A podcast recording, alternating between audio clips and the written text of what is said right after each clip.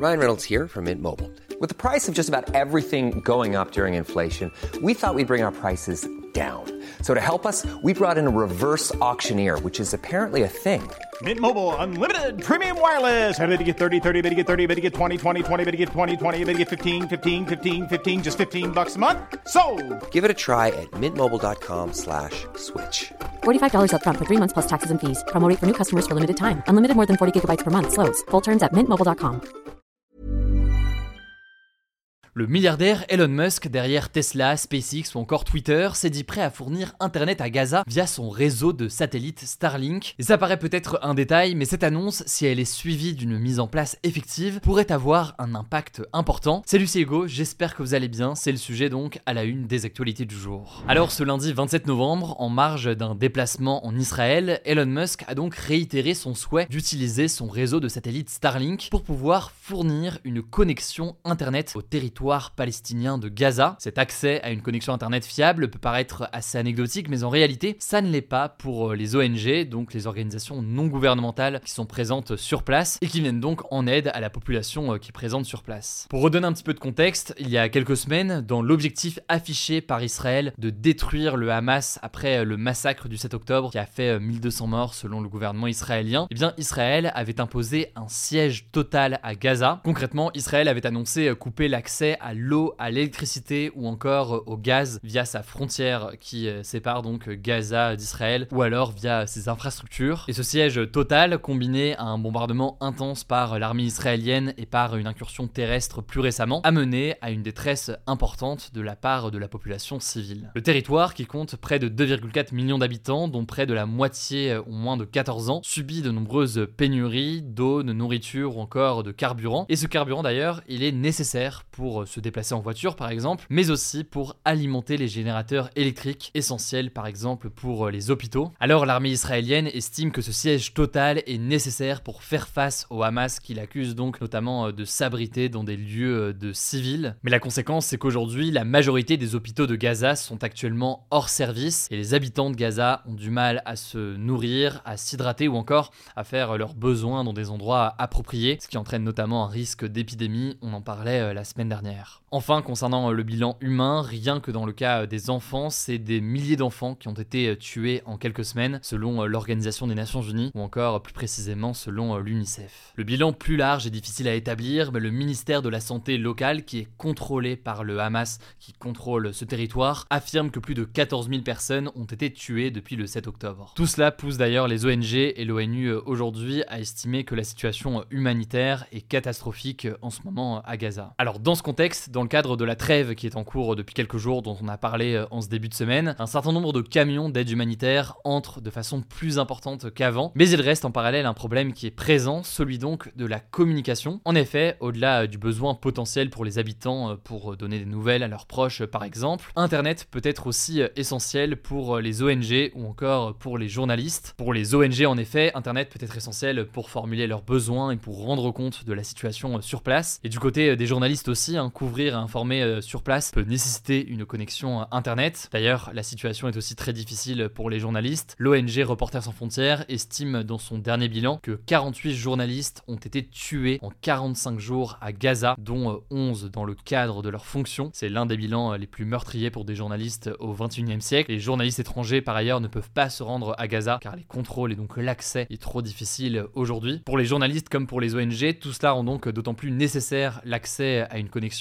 internet pour permettre la circulation euh, d'informations sur place. Alors Elon Musk avait proposé de mettre ça en place pour euh, les ONG internationalement reconnues euh, à Gaza en utilisant donc Starlink. Au départ, c'est quelque chose qui avait été rejeté par les autorités israéliennes, craignent que le Hamas, qui est donc au pouvoir dans la bande de Gaza, utilise ce réseau pour mener des opérations terroristes. Mais cette semaine, depuis Israël où il était en visite, Elon Musk a réitéré cette demande et en l'occurrence, c'est une demande qui a été a priori acceptée. Alors maintenant, une fois qu'on a dit ça, justement, il faut bien noter que le réseau Starlink, s'il est effectivement mis en place ainsi, va être utilisé à Gaza, mais sous le contrôle des Israéliens. Autrement dit, il pourrait être a priori disponible pour certaines ONG et certaines organisations, mais pas pour tous les habitants. On verra donc ce qu'il en est. En tout cas, Elon Musk était en déplacement en ce début de semaine en Israël, où il a notamment rencontré le Premier ministre israélien Benjamin Netanyahu, dans un contexte où la Maison-Blanche, on en parlait, accusait Elon Musk d'antisémitisme pour des propos tenus sur Twitter. Je vous mets des liens directement en description pour en savoir plus sur cette visite.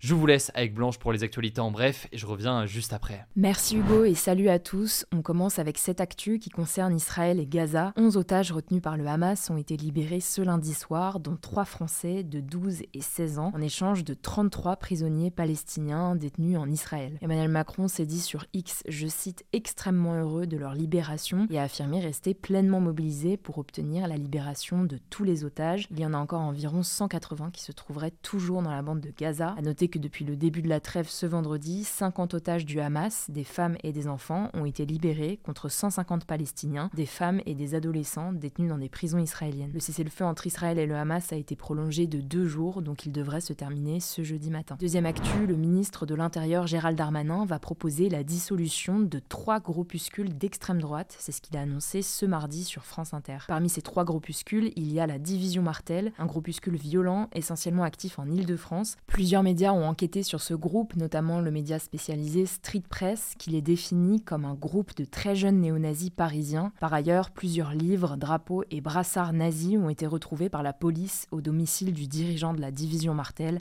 un ancien militaire. Cette décision du ministre fait suite aux nombreuses manifestations d'extrême droite qui ont eu lieu ces derniers jours en France, suite à la mort de Thomas, 16 ans, à Crépole, dans la Drôme. Troisième actu, il sera bientôt interdit de fumer sur les plages, dans les forêts et dans les abords de lieux publics les écoles. C'est ce qu'a annoncé ce mardi le ministre de la Santé, Aurélien Rousseau. En fait, le gouvernement a présenté un nouveau plan de lutte anti-tabac 2023-2027. Alors, on ne sait pas encore quand cette interdiction sera mise en place, mais ça sera d'ici à 2027 selon le ministère de la Santé. Parmi les autres annonces, on vous en parlait hier, il y a l'augmentation des paquets de cigarettes. Le prix moyen d'un paquet devrait atteindre 12 euros en 2025, puis 13 euros en 2026. Le tabac reste la première cause de mortalité en France, avec 75 000 morts par an, alors qu'un quart des Français adultes fument quotidiennement selon Santé publique France. Si vous voulez en savoir plus sur les annonces du gouvernement, je vous renvoie à notre compte TikTok. Le nom du compte, c'est Hugo Décret. Quatrième actu, le prix des transports en commun va énormément augmenter pendant les Jeux Olympiques et Paralympiques 2024 à Paris. C'est ce qu'a annoncé la présidente de la région Île-de-France, Valérie Pécresse, ce lundi. Selon elle, cette mesure devrait permettre de financer l'augmentation du nombre de trains prévus pour transporter les 10 millions de touristes attendus. Concrètement, entre le 20 juillet et le 8 septembre, un ticket de métro coûtera 4 euros contre 2,15 euros